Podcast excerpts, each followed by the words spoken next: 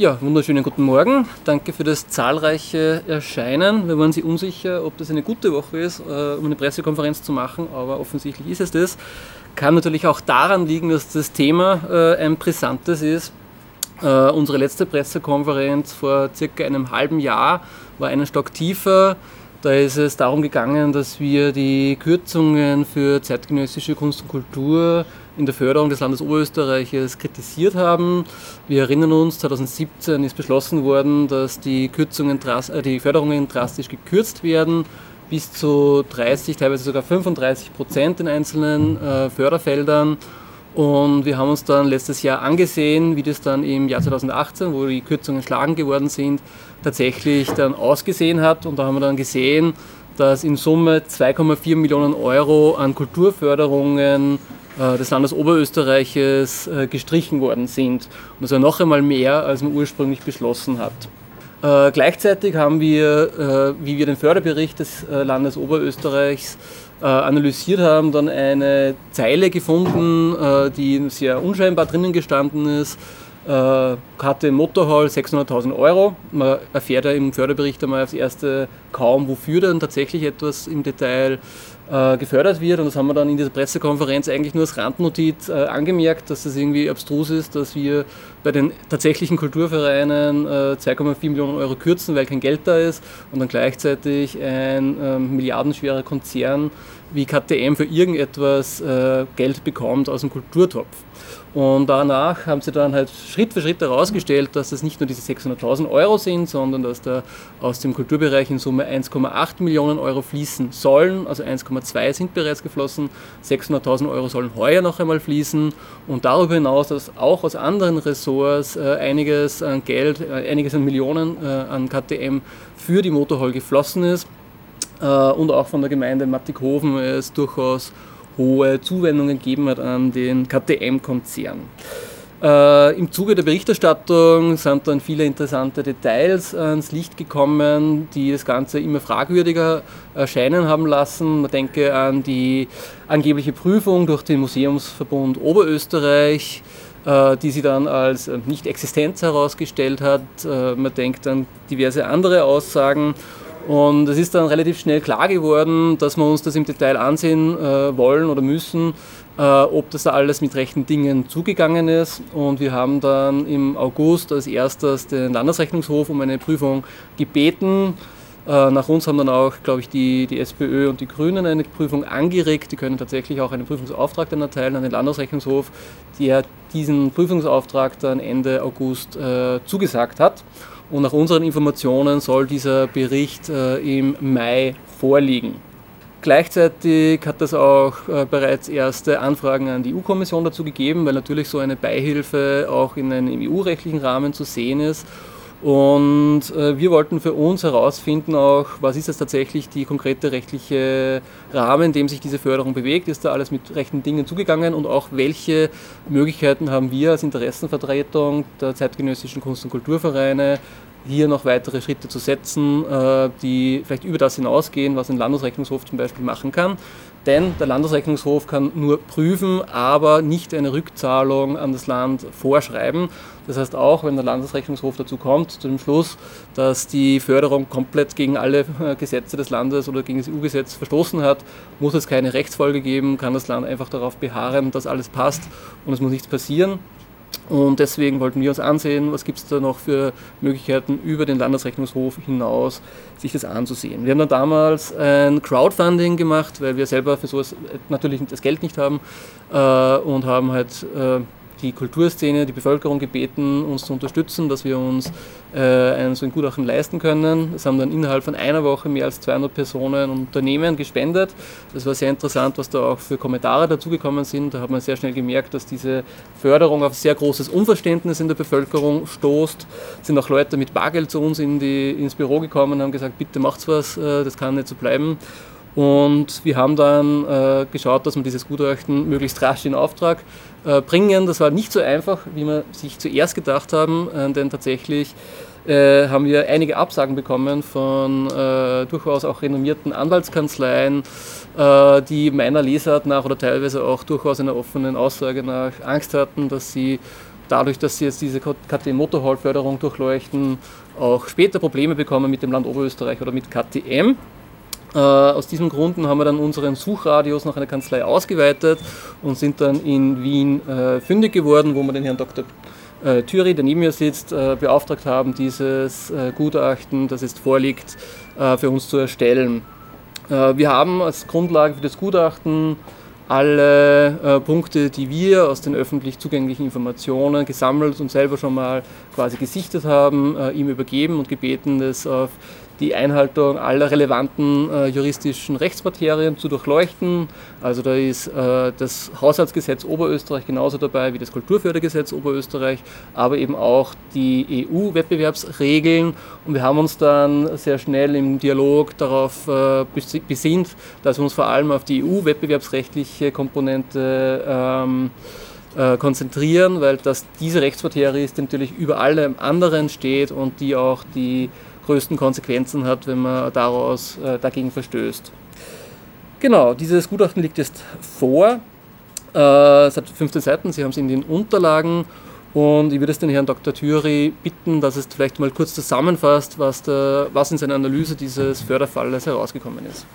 Ja, vielen Dank, Herr Diesenreiter, für die, die Vorstellung und die äh, Darstellung des, des Sachverhalts, die diesem Gutachten zugrunde liegt. Wie gesagt, ähm, bin ich gefragt und beauftragt worden, ähm, die Zusammenhänge und die Vergabe dieser Mittel an den KTM-Konzern für die Errichtung eines Museums in Mattighofen aus Sicht des europäischen Beihilfenrechts zu untersuchen. Das europäische Beihilfenrecht ist eine Norm, die im EU-Vertrag begründet ist in den Artikeln 107 äh, fortfolgende desselben und äh, ein Rechtsbereich, der sich zur Aufgabe gesetzt hat, Wettbewerbsverzerrungen durch öffentliche Förderungen, durch staatliche Mittel, die in die Wirtschaft fließen, hintanzuhalten und zu überprüfen. Dazu gibt es ähm, einen Prozess, der so ausschaut, dass die Europäische Kommission als zuständige Behörde im Grunde dafür verantwortlich ist, die Vergabe dieser Mittel zu überprüfen, wobei nur solche Beihilfen ähm, wie der Name schon sagt, nur solche Förderungen darunter fallen, die den Begriff, das, das den Beihilfenbegriff des Artikel 107 AUV unterfallen und dieser Begriff hat mehrere Bestandteile, dieser Tatbestand hat mehrere Bestandteile. Es muss, ein, es muss sich um Mittel handeln, die an ein Unternehmen fließen, also um eine wirtschaftlich tätige äh, Einheit das äh, liegt im, im, vorliegenden Fall zweifellos vor. Es muss ein wirtschaftlicher Vorteil gewährt werden gegenüber anderen. Es geht ja eben darum, hängt auch sehr stark zusammen mit der Wettbewerbsverzerrung, die auch äh, ein erforderliches Tatbestandselement ist. Also ein wirtschaftlicher Vorteil entstehen. Das Unternehmen, das hier öffentliche Mittel bekommt, hat einen Vorteil gegenüber anderen Unternehmen, mit denen es im Wettbewerb steht, weil es sich gewisse Kosten spart oder weil es eben ähm, mit Mitteln äh, im Wettbewerb tätig werden kann. Das ist der wirtschaftliche Vorteil ebenfalls hier zweifellos gegeben. Es fließen Mittel an, ein, äh, an einen Konzern, an ein Unternehmen, äh, an andere Unternehmen, die im gleichen Markt tätig sind, nicht. Selektivität ist auch ein Kriterium des Tatbestands, das heißt, es müssen bestimmte Unternehmen sein, Beihilfenregelungen, allgemeine Regelungen, die viele Unternehmen betreffen, fallen da raus. Klarerweise hier auch selektiv gewährt die Beihilfe. Es muss sich um staatliche Mittel handeln, es geht um Mittel des Landes Oberösterreich bzw. der Gemeinde Mattighofen, beides Gebietskörperschaften, also zweifellos Mittel aus staatlichen Budgets. Und äh, diese äh, Förderung muss zu einer Wettbewerbsverfälschung oder Handelsbeeinträchtigung führen. Auch das ist ein Kriterium, das der Europäische Gerichtshof sehr weit auslegt und wenn es also um Unternehmen geht, die auf, äh, auf größeren Märkten tätig sind, europaweiten Märkten tätig sind und die bekommen Vorteile, dann ist zweifellos von so einer Handelsbeeinträchtigung auszugehen. Das heißt, der Tatbestand des Artikel 107 AUV liegt im äh, konkreten Fall äh, sicherlich vor. Die Frage ist lediglich, und äh, das ist in die Systematik des europäischen Beihilfenrechts, ist äh, ein, ein Verbot mit Ausnahmen. Also es gibt äh, Freistellungsmöglichkeiten und da gibt es technisch, prozessual gesehen zwei Formen der Freistellung. Die eine, die eine ist die Einzelfreistellung, das heißt, wenn so ein Tatbestand erfüllt ist, kann sich ein, ein Beihilfengeber, äh, der unbedingt äh, eine gewisse Aktivität fördern will, mit diesem, mit diesem Projekt bei der Europäischen Kommission melden, ein Anmeldeverfahren durchlaufen und eine Genehmigung durch die Europäische Kommission abwarten. Ja. Äh, die zweite auf das Abwarten lege ich Wert, da komme ich dann auch darauf zurück, warum das so wichtig ist. Äh, die zweite Methodik, so eine Beihilfe zu überprüfen, ist eine Gruppenfreistellung. Die Europäische Kommission hat sich, weil sie sich vorstellen können, dass sehr viel Arbeit ist, lauter Einzelfreistellungen zu prüfen, schon früh darauf besonnen, dass man durch allgemeine Regelungen Gruppen von, äh, von Beihilfen freistellen will. Und da gibt es eben eine Systematik, die sich in der allgemeinen Gruppenfreistellungsverordnung wiederfindet, die für bestimmte Arten von Beihilfen, das kann Regionalförderung sein, das kann Kulturförderung sein, wie im vorliegenden Fall, ähm, en groupe sozusagen die Freistellung gewährt, wenn gewisse Voraussetzungen erfüllt sind.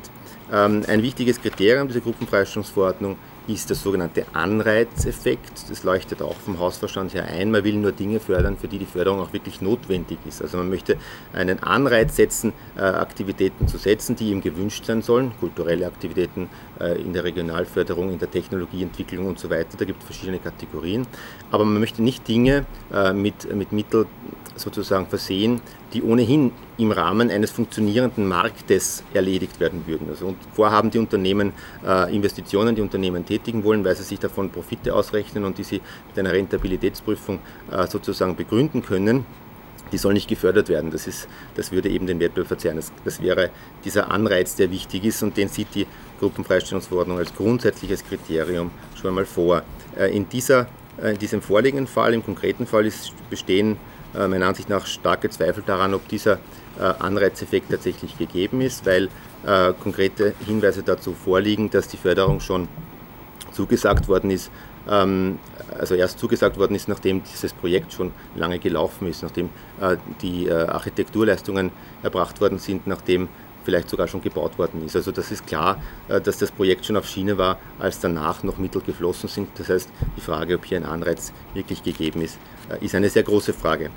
Und die zweite wichtige äh, äh, inhaltliche Thematik, die sich aus der Gruppenfreistellungsverordnung ergibt, ist die Frage, ob denn tatsächlich die anwendbaren, der anwendbare Artikel 53, also die Beihilfen für Kultur und Erhaltung des kulturellen Erbes, ähm, eine Kategorie von, von Beihilfen sind, die auf das gegenständliche Projekt passt. Denn ähm, wie sich bei näherer Betrachtung der KTM Motorhall doch zeigt, handelt es sich um eine ähm, Markensache. es geht um die Darstellung des Markenkerns äh, des Unternehmens im Rahmen eines Gebäudes, im Rahmen eines, einer Ausstellung.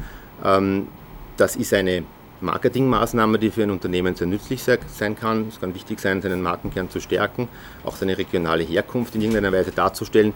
Inwieweit das äh, als Museum zu sehen ist, ist fraglich. Die AGVO definiert die Museen nicht, aber es gibt äh, Entscheidungen der Europäischen Kommission, die sich mit ähm, Museumsförderungen befasst haben in der Vergangenheit und diese Entscheidungen stellen allesamt auf, wenn man so will, typische klassische Museen ab. Da geht es um Regionalmuseen in Sardinien zum Beispiel, da geht es in, in, Ungarn um äh, Museen und Gemeindezentren, um ähm, also Einrichtungen, die einen offenen Charakter haben, die verschiedene Dinge darstellen aus der Region, ähm, die dort dafür typisch sind und die nicht einem einzelnen Unternehmen und seiner Marke gewidmet sind.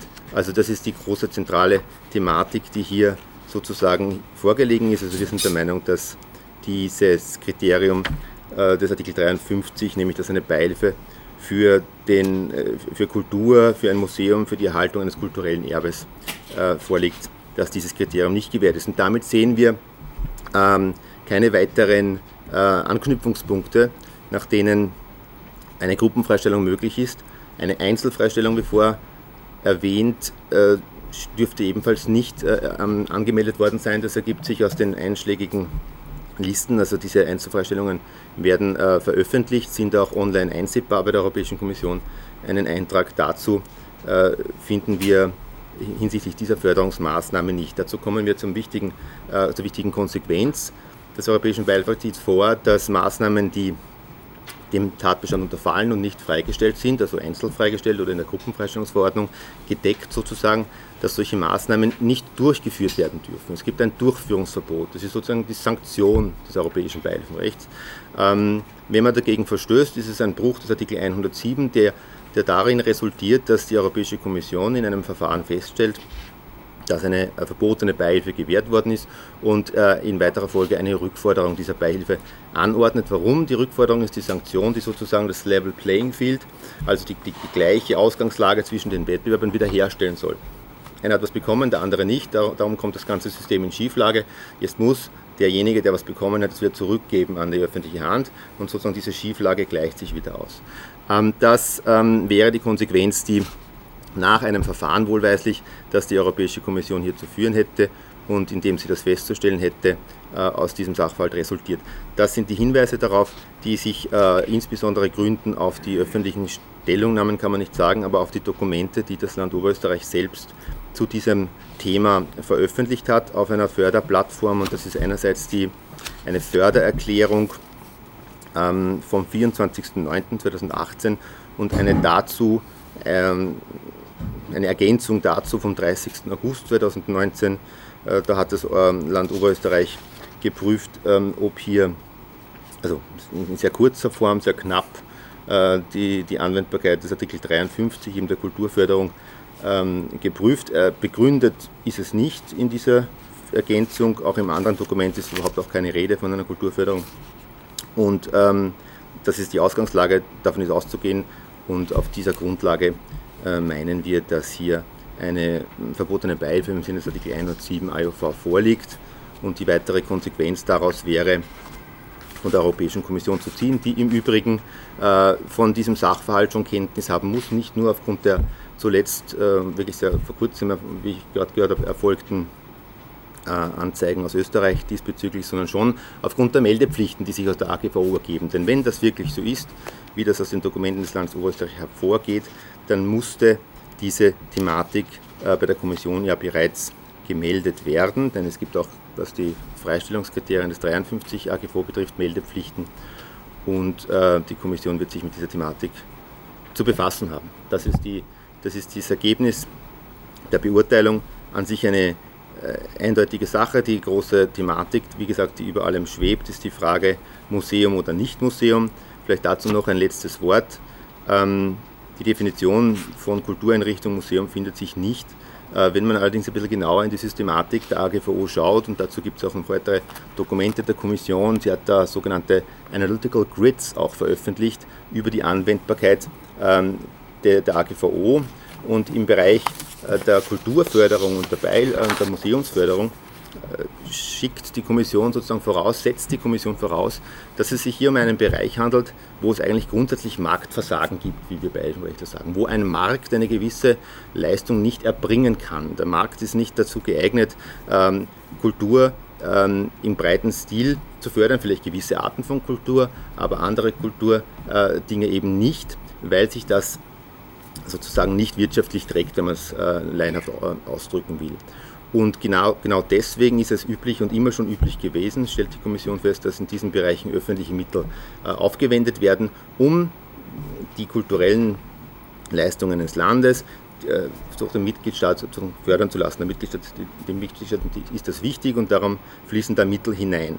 Marktversagen. So, jetzt sehen wir hier einen Bereich, wo wir das eigentlich nicht sehen können. Es geht um eine äh, Marketingmaßnahme eines Museums, die auch in einem funktionierenden Marktwirtschaft selbstverständlich von Unternehmen finanziert wird und wo es keinen Grund gibt, äh, öffentliche Mittel äh, da hineinfließen zu lassen. Also es ist nicht der typische Fall, den die Kommission beim Kulturkapitel der AGVO vor Augen hat und auch darin begründet liegt das Ergebnis unserer Untersuchung.